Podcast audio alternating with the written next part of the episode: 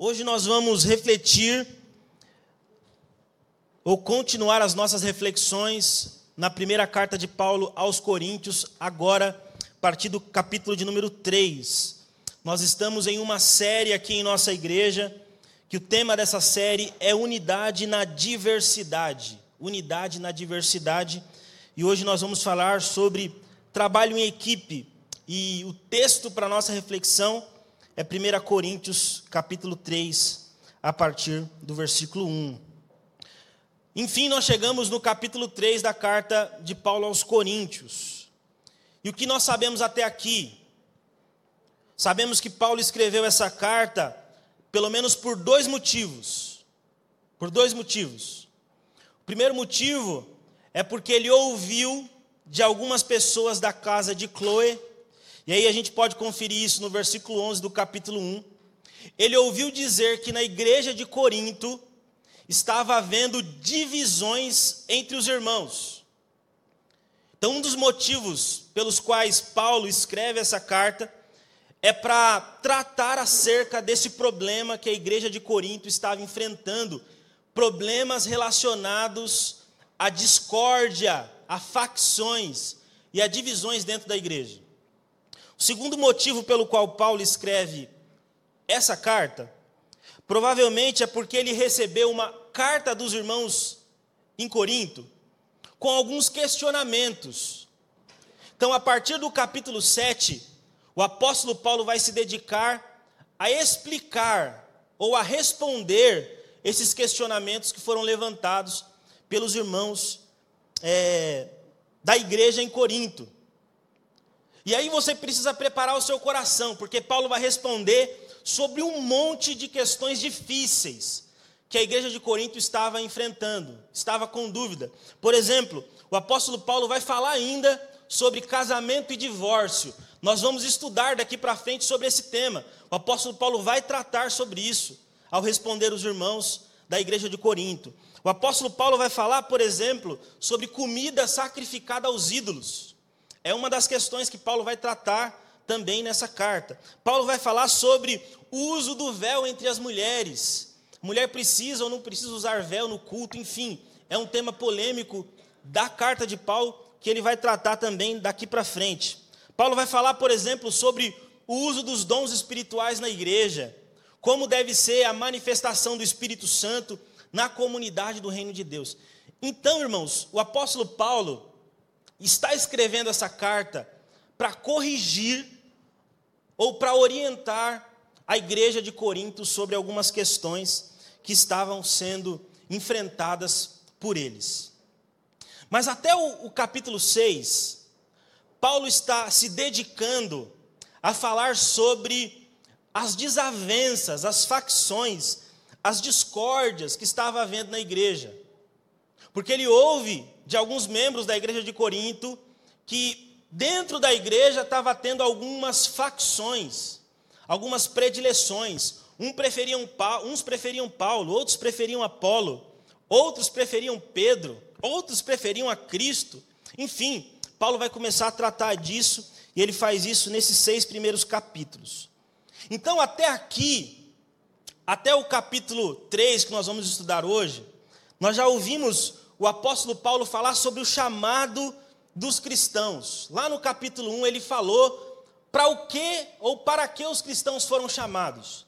Se você não estava aqui, eu te convido a acessar o podcast da igreja e ouvir essa pregação. O pastor Eleilton falou sobre isso. Depois o apóstolo Paulo falou sobre a mensagem da cruz. O apóstolo Paulo disse que o que une a igreja é a mensagem da cruz de Cristo. É essa mensagem que faz com que a igreja seja unida. Então ele expôs isso na segunda mensagem. Nós ouvimos na semana passada que o apóstolo Paulo falou sobre o ministério do Espírito Santo. Qual é o papel do Espírito Santo na nossa conversão? Como um ser humano pode se converter realmente? Será por sua capacidade intelectual, racional, o apóstolo Paulo vai dizer que a conversão é uma obra do Espírito Santo. E hoje nós vamos falar sobre esse trabalho em equipe. Mas o que eu queria pontuar aqui para vocês? Que agora no capítulo 3, depois de toda essa introdução conceitual sobre a vida do cristão, sobre a mensagem da cruz e sobre a obra do Espírito Santo, Agora, no capítulo 3, o apóstolo Paulo vai colocar o dedo na ferida, ele vai começar a falar sobre as divisões dentro da igreja. Vocês lembram que na primeira mensagem o pastor Eleilton falou que Paulo passa o algodão e depois coloca a agulha? Como fazendo uma ilustração de que em determinado momento da carta Paulo ia pegar mais pesado. Então, esses momentos chegaram. Então, o que eu queria aconselhar você? Coloca o cinto de segurança se acomoda aí no seu banco. E a gente vai seguir então ouvindo aqui o que Paulo tem para dizer para a gente. Amém, irmãos? Então, Paulo agora vai falar exatamente sobre isso, sobre as divisões que estavam acontecendo na igreja de Corinto. E ele começa falando no versículo 1 sobre a imaturidade dos coríntios. Acompanhe comigo aí o versículo 1 e o versículo 2. Diz assim: Eu, porém, irmãos, não vos pude falar como a espirituais e sim como a carnais, como a crianças em Cristo. Leite vos dei a beber, não vos dei alimento sólido, porque ainda não podeis suportá-lo, nem ainda agora podeis, porque ainda sois carnais. Paulo começa o capítulo 3, irmãos, fazendo a igreja de Corinto lembrar de quando ele pregou o evangelho para eles. Paulo está dizendo assim: olha, quando eu estive aí entre vocês, no início da igreja de Corinto, pela imaturidade de vocês, pelo fato de vocês não terem condição de conversar de coisas mais profundas, eu tive que dar leite espiritual para vocês. Paulo faz a comparação de que é como se a igreja de Corinto, no início, fosse como criança. E a palavra que Paulo utiliza aqui para criança, ou essa ideia que está por trás do leite espiritual, Paulo está trazendo a seguinte ideia por trás dessa expressão. Ele está dizendo assim: olha, quando eu fui pregar o evangelho para vocês, eu não consegui falar de coisas profundas para vocês, porque vocês eram como crianças recém-nascidas. A expressão aqui dá a ideia de crianças de até dois anos. Crianças de até dois anos, elas não conseguem falar ainda. Então é isso que Paulo está dizendo. Quando eu fui conversar com vocês, eu não podia conversar de coisas profundas, porque vocês no início, obviamente, eram como crianças. Vocês estavam começando. Eu tive que introduzir na vida espiritual de vocês o quê? Leite. Porque criança bebe leite. Criança não consegue comer alimento sólido. E aí ele usa a seguinte expressão: vocês eram carnais, diz Paulo. E quando ele fala carnais aqui, o que, que Paulo está querendo dizer? Nesse texto do versículo 1, não é carnais no sentido pejorativo dessa palavra. Ele está dizendo assim: olha, vocês eram só carne, Imagine assim: você tem uma criança no colo, e essa criança não consegue conversar profundamente com você, ela não consegue iniciar um diálogo com você. Essa criança não tem capacidade racional de conversar com você. No seu braço tem só só carne. É só a expressão que Paulo usa aqui é para dizer que é um ser humano integral, é só carne, não consegue dialogar não consegue conversar. É isso que Paulo está dizendo para eles. Olha, no comecinho da fé de vocês, vocês eram imaturos. Vocês não conseguiam captar coisas profundas. E vocês vão de considerar comigo que isso é uma coisa normal. Só que, a partir do versículo 2, lá na parte C do versículo 2, Paulo levanta um problema. Porque se no começo os coríntios ou os coríntios eram imaturos, o problema para Paulo é que eles continuavam imaturos depois de tanto tempo. Depois de sete anos que Paulo está enviando essa carta para eles, É como se Paulo dizendo ainda, vocês continuam como crianças. Olha só o versículo de número, finalzinho do versículo 2 e o versículo 3. Paulo diz assim: Nem ainda agora eu posso falar com vocês, porque ainda sois carnais. Ou seja, carnais no sentido de crianças, imaturos. Porquanto, havendo entre vós ciúmes e contendas, não é assim que sois carnais e andais segundo o homem? A indignação de Paulo é que depois de tanto tempo, aquela igreja continuava sendo uma igreja imatura. Repara que no versículo 1, Paulo usa a expressão carnais. E no versículo 3, Paulo também usa a expressão carnais. Quando nós lemos a Bíblia no português, nós não conseguimos entender a diferença que Paulo fala aqui, faz aqui. Mas ele usa duas palavras, uma no versículo 1 e outra no versículo 3. A expressão carnais do versículo 1 é como se Paulo estivesse dizendo assim: olha, vocês são como crianças, é só carne, não consegue ter um processo de reflexão, é só estrutura física, não tem capacidade de raciocinar profundamente.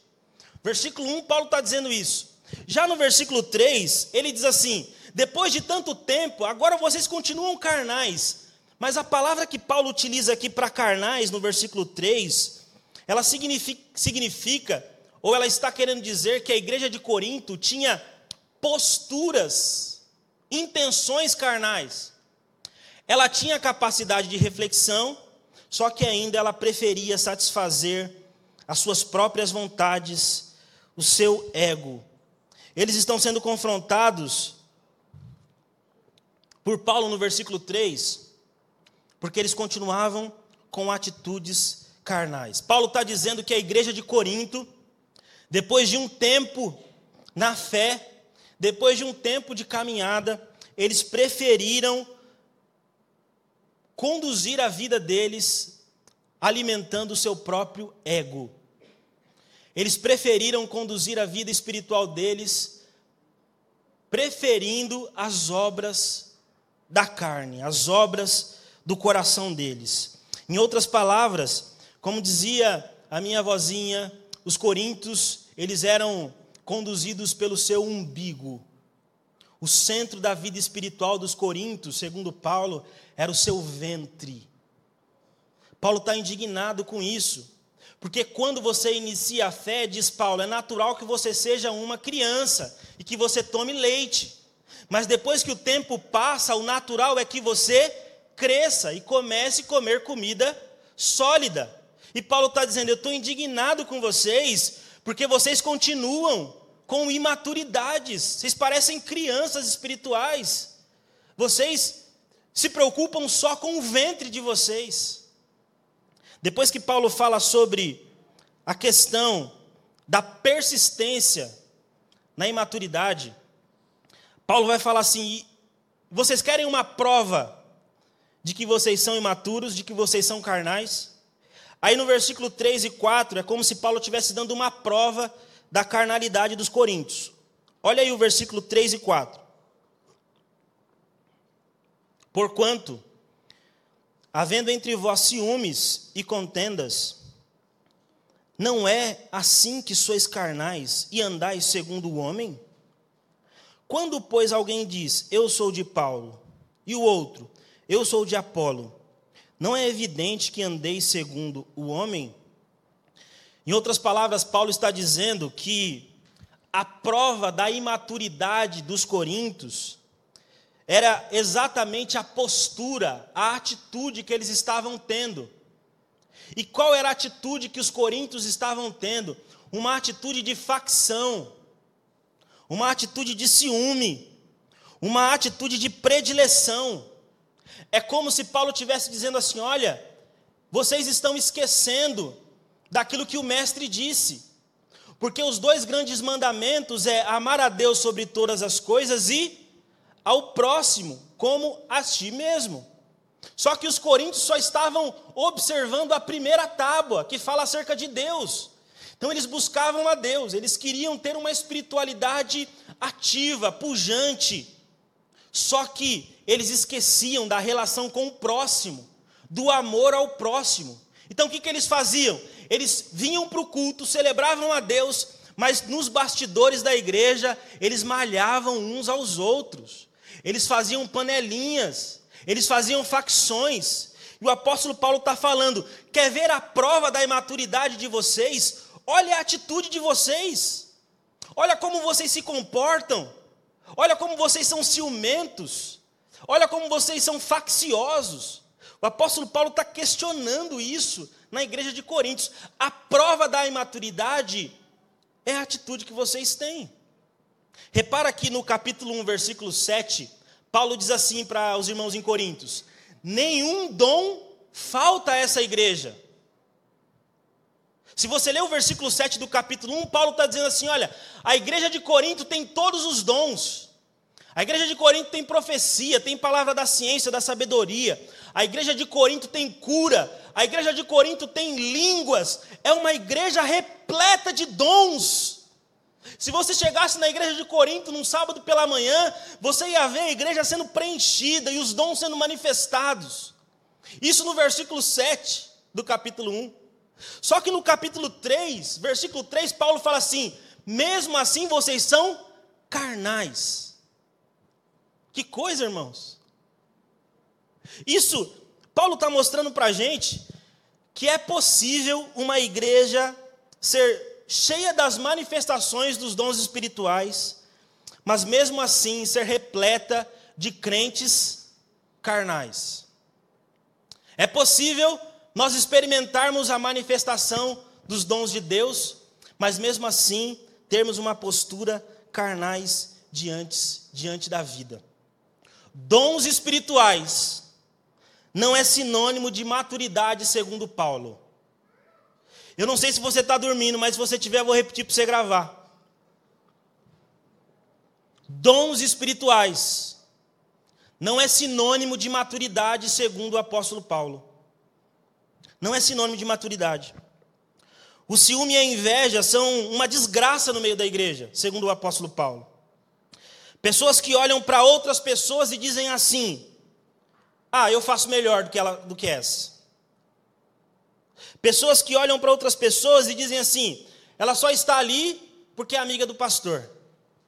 Porque se não fosse amiga do pastor, não sabe fazer nada. Eu prefiro que aquele irmão cante, porque ele canta muito melhor do que aquele outro irmão. Aquele ali eu não gosto muito, as músicas que ele canta não, não faz muito sentido. Eu prefiro outro grupo de louvor, porque esse grupo aqui não sabe escolher as músicas, as músicas não falam muito ao meu coração. Eu não gosto muito desse grupo. Pessoas que dizem assim: eu prefiro outro pregador, porque a palavra desse pregador não é muito poderosa, não é muito boa, ele não consegue explicar direito. Não, eu prefiro outro. Pessoas que dizem assim: essa palavra não fala ao meu coração. Ele não sabe tocar no meu coração. Por isso que eu prefiro o outro. Paulo está chamando pessoas que pensam e agem assim, de pessoas carnais. Pode falar em língua, pode profetizar, pode rodopiar, pode fazer o que for, espernear. Se agir assim, segundo Paulo, é carnal. Porque é uma pessoa facciosa, que gosta de ter predileções. Paulo está dizendo que a prova da imaturidade é a ação de vocês, é como você pensa. Quer saber se você é um crente maduro ou não é maduro? Quer saber se você é um crente espiritual ou um crente carnal? Avalia as ações e intenções do seu coração. Quando você, dentro da comunidade do reino de Deus, começa a ter predileção por algum gosto do seu estômago, do seu umbigo, pode ser que você esteja tendencioso a ser um crente carnal, que está preocupado com aquilo que te agrada. E Paulo está dizendo assim: sabe o que é isso? É sinônimo de carnalidade. Aí Paulo continua falando: olha, não adianta você, dentro da comunidade do reino de Deus, preferir um ou outro. Porque, ele já disse anteriormente, não é Paulo que morreu por você, não é Apolo que morreu por você, não é Cefas que morreu por você. Quem morreu por você foi Cristo. Você não tem que levantar pompãozinho, fazer torcida organizada para o pastor Felipe, ou o pastor Eleilton, ou para fulano A, ou para fulano B, porque essas pessoas, conquanto elas tenham uma parte na obra do Senhor, na missão de Deus, não foi elas que se entregou por vocês. E aí o apóstolo Paulo, no versículo 5 ao 10, ele vai falar do papel daqueles que servem. Ele diz assim a partir do versículo 5: Quem é Apolo e quem é Paulo? Servos por meio de quem crestes. E isto conforme o Senhor concedeu a cada um. Eu plantei, Apolo regou, mas o crescimento veio de Deus. De modo que nem o que planta é alguma coisa, nem o que rega, mas Deus que dá o crescimento. Ora, o que planta e o que rega são um, e cada um receberá o seu galardão segundo o seu próprio trabalho. Porque de Deus somos cooperadores, lavoura de Deus, edifício de Deus, sois vós. Segundo a graça de Deus que me foi dada, lancei o fundamento como prudente construtor, e outro edifica sobre ele. Porém, cada um veja como edifica. A partir do versículo 10, Paulo está dizendo assim: Olha, eu queria que vocês lembrassem e soubessem o papel daqueles que servem na igreja. Porque esses homens têm, ou essas mulheres, eles têm um papel específico, que é trabalhar em prol da missão. Todos aqueles que servem, eles não podem ser o centro da sua atenção. O que Paulo está querendo dizer é que na igreja cristã não existe um protagonista, porque o protagonista da igreja é o o nosso Senhor Jesus Cristo. A igreja de Jesus precisa entender que ela não tem que idolatrar ou ser partidária de uma personalidade. Paulo está dizendo que o meu papel é servir na lavoura do Senhor. Eu sou um construtor, diz Paulo, mas o dono do prédio é Jesus Cristo. Eu sou um lavrador, mas o dono da lavoura é Jesus. Por isso que não faz sentido você colocar pessoas, seres humanos, em pedestais espirituais e começarem a seguir os líderes espirituais, os gurus espirituais. Esse é um problema que a igreja de Corinto precisava entender e que talvez a igreja moderna precise entender, porque nós queremos alguém para nos apegar. Nós queremos olhar para uma pessoa e ter nessa pessoa a nossa referência maior de liderança. E se alguém falar mal dela, nós defendemos ela, nós brigamos com ela como se ela fosse o próprio Cristo. O apóstolo Paulo está dizendo assim: olha, o papel de quem serve na igreja é só esse mesmo: é servir. Porque quem é o pastor Felipe? Quem é o presbítero Juraci? Quem é o pastor Eleilton? Apenas construtores, apenas servos, apenas pessoas que contribuem para a missão. E aí o apóstolo Paulo vai falar ainda no versículo 11 a 13 que nós devemos ter cuidado na hora de edificar. Versículo 11 diz assim: Porque ninguém pode lançar outro fundamento além do que foi posto, o qual é Jesus Cristo. Contudo, se o que alguém edificar sobre o fundamento é ouro, prata, pedras, preciosas, madeira, feno, palha, manifesta se tornará a obra de cada um, pois o dia a demonstrará, porque está sendo revelado pelo fogo, e qual, se, e qual seja a obra de cada, de cada um, o próprio fogo aprovará. Paulo vai dizer a partir do versículo 11 que o nosso papel, o papel de quem serve na igreja, é um papel coadjuvante e nós devemos ter o cuidado da maneira como nós construímos, como nós edificamos a igreja, as pessoas. Paulo está chamando a atenção aqui para que todos aqueles que trabalham na edificação, ou seja, eu e você, todos nós que trabalhamos na edificação do corpo de Cristo, nós precisamos construir esse prédio espiritual de maneira sólida. Em outras palavras, o apóstolo Paulo está dizendo que nós devemos cuidar qual material nós utilizamos para construir esse edifício espiritual. nós devemos ter o cuidado de empregar na nossa construção espiritual material de, de qualidade. Porque a gente corre o risco de construir um prédio grande e no dia do juízo esse prédio vir abaixo. A nossa obra, diz o apóstolo Paulo, ela vai ser provada no dia em que Jesus voltar.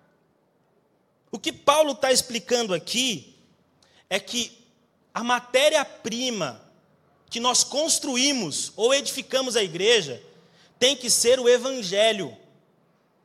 Nós não podemos aplicar dentro da igreja o pensamento do mundo que lá fora o cliente sempre tem razão. A igreja ou o evangelho não é um produto e o cristão não é um cliente, um consumidor. Então, significa dizer que na comunidade do reino de Deus os membros não têm razão. Peguei pisado? Não tem razão. Por que não tem razão? Porque eu não posso adequar a mensagem do Evangelho, o material da mensagem do Evangelho, ao gosto do freguês. Porque eu estou construindo um edifício espiritual para o reino de Deus. E esse edifício vai ser provado no dia da vinda de Jesus. E o que pode acontecer no dia da vinda de Jesus? Eu atrair as pessoas com palavras que alegram o coração delas, só que quando Jesus Cristo voltar, essas pessoas não têm consistência, e elas vão se desviando, porque elas vieram até Jesus por meio de um artifício humano, por meio da capacidade humana de agradar um outro humano. O papel de quem edifica, de quem prega, não é agradar as pessoas. O papel de quem edifica e quem prega é construir sobre o alicerce. E qual é o alicerce? Jesus Cristo crucificado. Se eu não disser para vocês que a vida cristã é um grande desafio, se eu não disser para vocês que quando nos rendemos a Jesus, somos submetidos a provações terríveis, eu estou edificando a vida de vocês sobre um fundamento solúvel. E quando a tempestade vir, sabe o que vai acontecer? As coisas se vão. É isso que Paulo está ensinando. Paulo está mostrando que nós precisamos construir, edificar as pessoas sobre o firmamento que é Cristo. Nós precisamos edificar as pessoas sobre ou com os materiais espirituais do reino de Deus. Nós não podemos, irmãos, pregar o evangelho, construir uma comunidade que atrai as pessoas para que o ego delas seja massageado. A, a comunidade do reino de Deus é uma comunidade construída sobre o alicerce da cruz, o nosso Senhor sofreu, padeceu e venceu. E é nessa trajetória, nesse caminho que a igreja de Cristo vai. O apóstolo Paulo diz, a partir do versículo 14, que a recompensa vem para aqueles construtores que são fiéis. Assim como o castigo vem para, aqueles construtores que são infiéis. Castigos aqui, não no sentido de perder a salvação, mas de não ter o privilégio de receber o galardão de Deus. Deixa eu ler com você o versículo 14 e 15. O apóstolo Paulo diz assim: Se permanecer a obra de alguém que sobre o fundamento edificou, esse receberá galardão. Se a obra de alguém se queimar, sofrerá ele dano, mas esse mesmo será salvo. O apóstolo Paulo está dizendo, em outras palavras aqui, que se nós edificarmos as pessoas, com o material de qualidade, se edificarmos essa construção da forma como o Evangelho nos ensina, no dia do Senhor Jesus, nós receberemos o nosso galardão por isso. Mas se edificarmos as pessoas com um material de péssima qualidade, quando esse material for provado no fogo, nós, o nosso galardão, aquilo que nós construímos, vai se dissolver. E é como se Paulo estivesse dizendo assim: olha, você vai entrar no céu, mas entra por um tris. Entra por um tris, mas entra. É como se Paulo estivesse dizendo assim: olha, as suas obras, elas vão mostrar como será a sua recompensa nesse sentido. Porque se edificarmos pessoas com o evangelho de Jesus, naquele dia Deus nos recompensará por isso. Mas se usarmos de subterfúgio só para agradar as pessoas, só para massagear o ego das pessoas, diz Paulo que quando Jesus voltar, essas obras que nós fizemos aqui, elas vão se dissolver e vão pegar na gente essa queimadura. A gente não perde a salvação, mas entra ali os 45 do segundo tempo. Por isso, irmãos, nós precisamos ter cuidado com o evangelho que pregamos. O evangelho de Jesus é o evangelho que confronta o ser humano e que promove mudança na vida dele. O que aconteceu na igreja de Corinto é que eles se preocuparam muito com a espiritualidade em relação a Deus, mas esqueceram com a ética e com o respeito em relação ao próximo. Eles tinham todos os dons, mas não tinham amor e respeito uns para com os outros. Eu quero finalizar minha fala trazendo para vocês duas aplicações que eu vejo nesse trecho das Escrituras. Primeiro lugar, maturidade tem a ver com o cumprimento da missão. Maturidade tem a ver com o cumprimento da missão. Paulo faz uma comparação, ele compara a igreja de Coríntios a crianças, e essas crianças estão tomando leite espiritual. Na verdade, quando Paulo usa a ilustração da criança aqui, ele está usando de maneira pejorativa. Ele está dizendo assim: olha, vocês ainda são criancinhas. É como se ele tivesse, de alguma forma, tirando uma onda com a cara desses irmãos.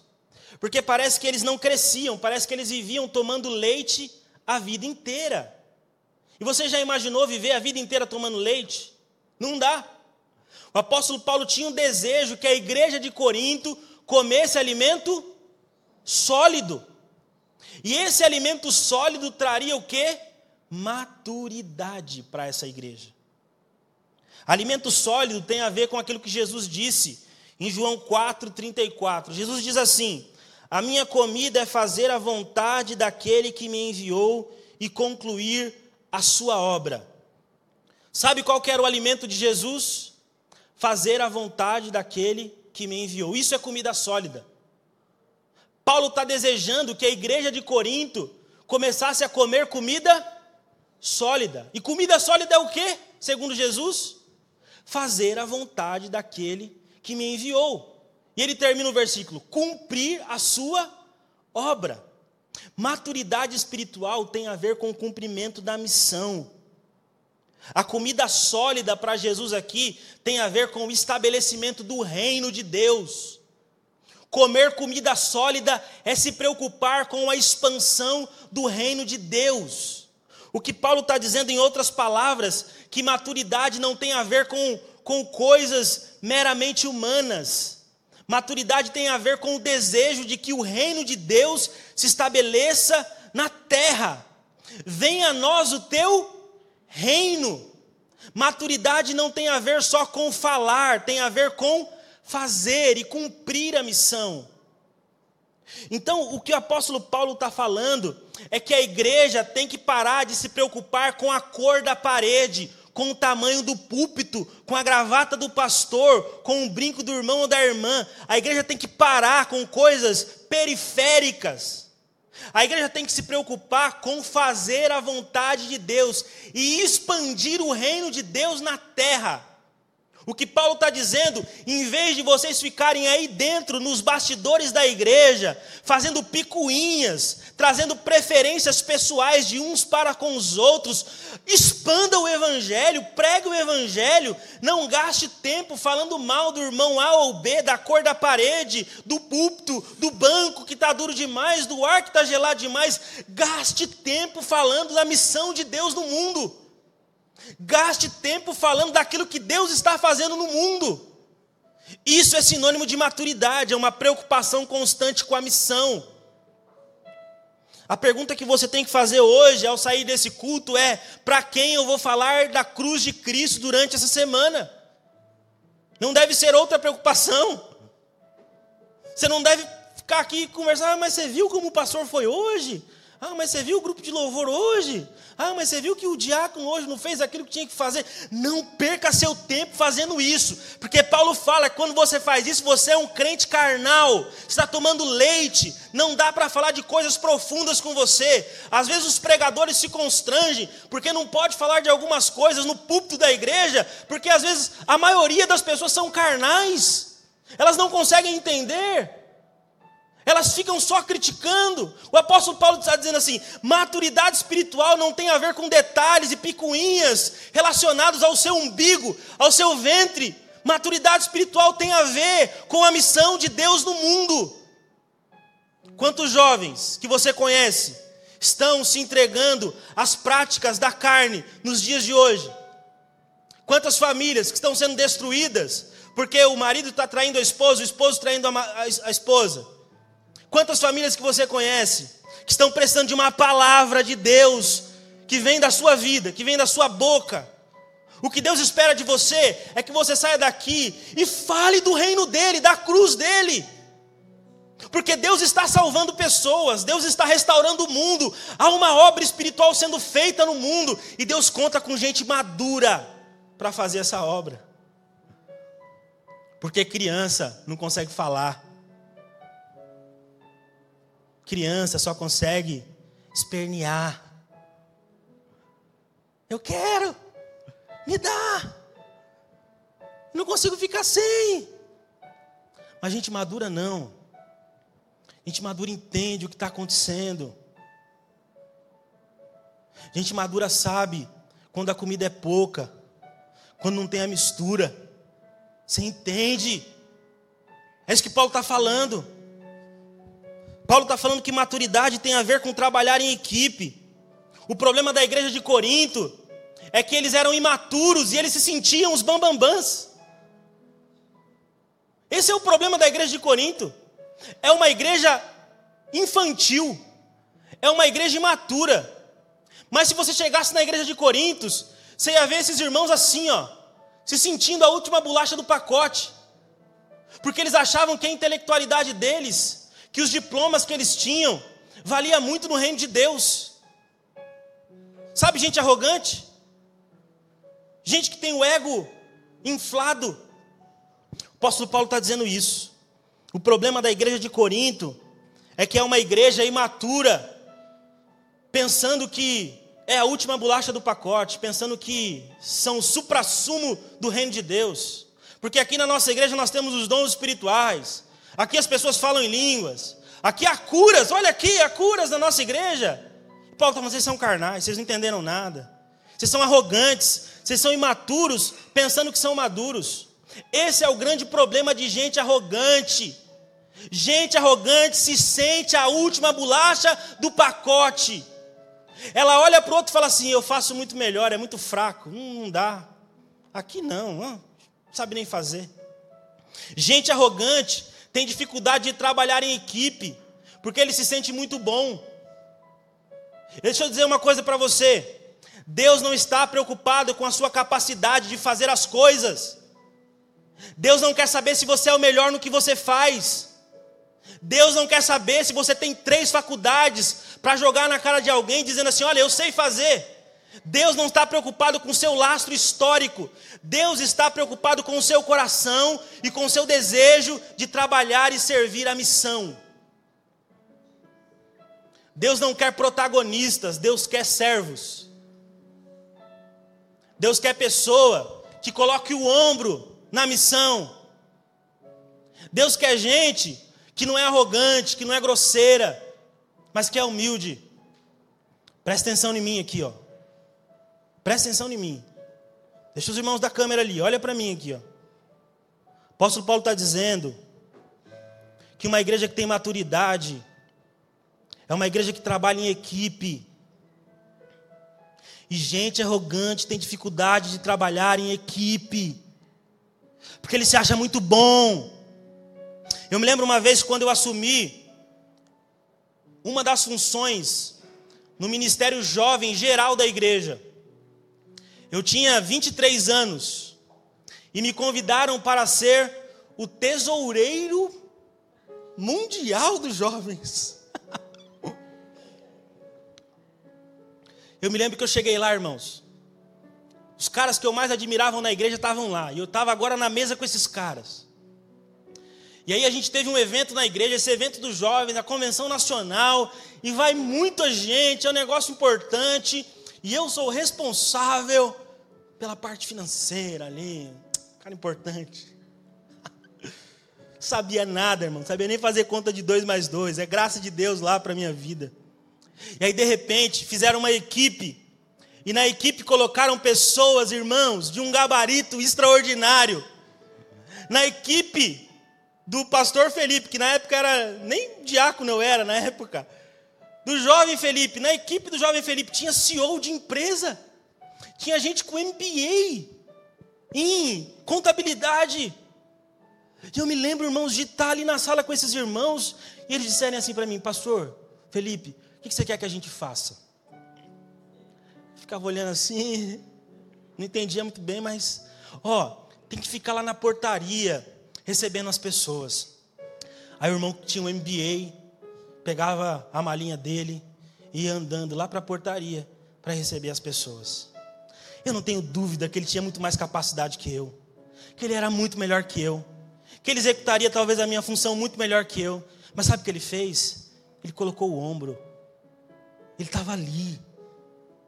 A questão não é o quão bom você é, a questão é o quanto você está disposto a servir a colocar o seu ombro de baixo para ajudar, às vezes, alguém que não tem a capacidade que você tem. Deus não está preocupado com a sua faculdade, com o seu diploma.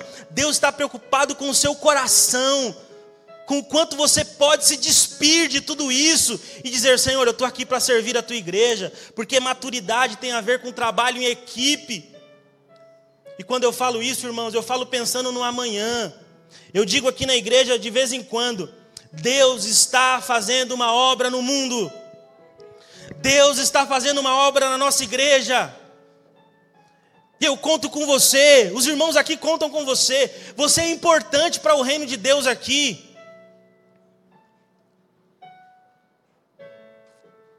Você é importante para o reino de Deus. Você é importante para o reino de Deus. A igreja precisa do seu ombro, do seu braço. Não se exclua, não se isente, não se afaste. Nós somos uma equipe, nós somos uma comunidade, nós somos um só corpo. Nós não estamos caminhando para lugares diferentes, é o mesmo caminho. Coloque o seu ombro, se disponha, porque isso é sinônimo de maturidade. Eu quero concluir Lembrando a você que o nosso Senhor,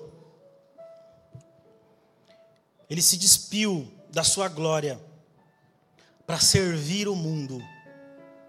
Eu quero terminar essa palavra desafiando você a ser uma comunidade e não fazer parte de uma comunidade, a ser igreja, a ser pessoa que coloca o ombro, que trabalha em equipe, às vezes nem tudo na igreja vai agradar a gente, irmãos. É assim mesmo.